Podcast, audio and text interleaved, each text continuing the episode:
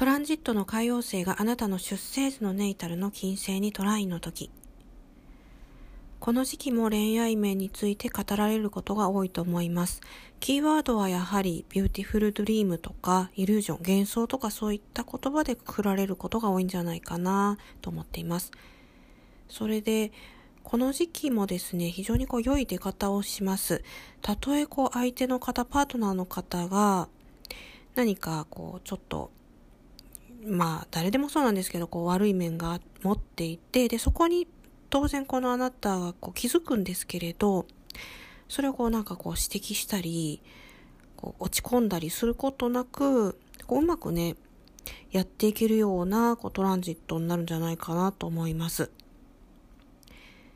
そして、一つね、やはりこう覚えておかないといけないことがあって、今までもね、お伝えしてきたかと思いますけれど、このトラインっていうのは、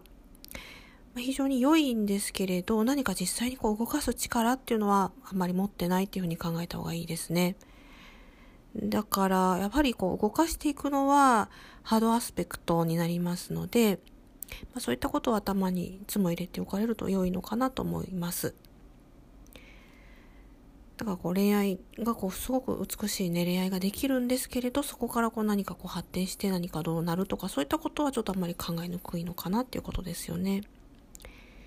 それから、まあ、恋愛面について以外なんですけれど、非常に美しい感受性というものが育ちます。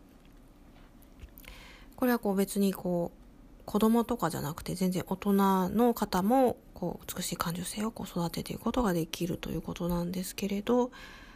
なんで、まあ、何でもね、あのいいんですけれど、こう美しいものにこう触れるとか、まあ、芸術とかですね、あの、まあ、お花を飾るとかでも何でもいいですので、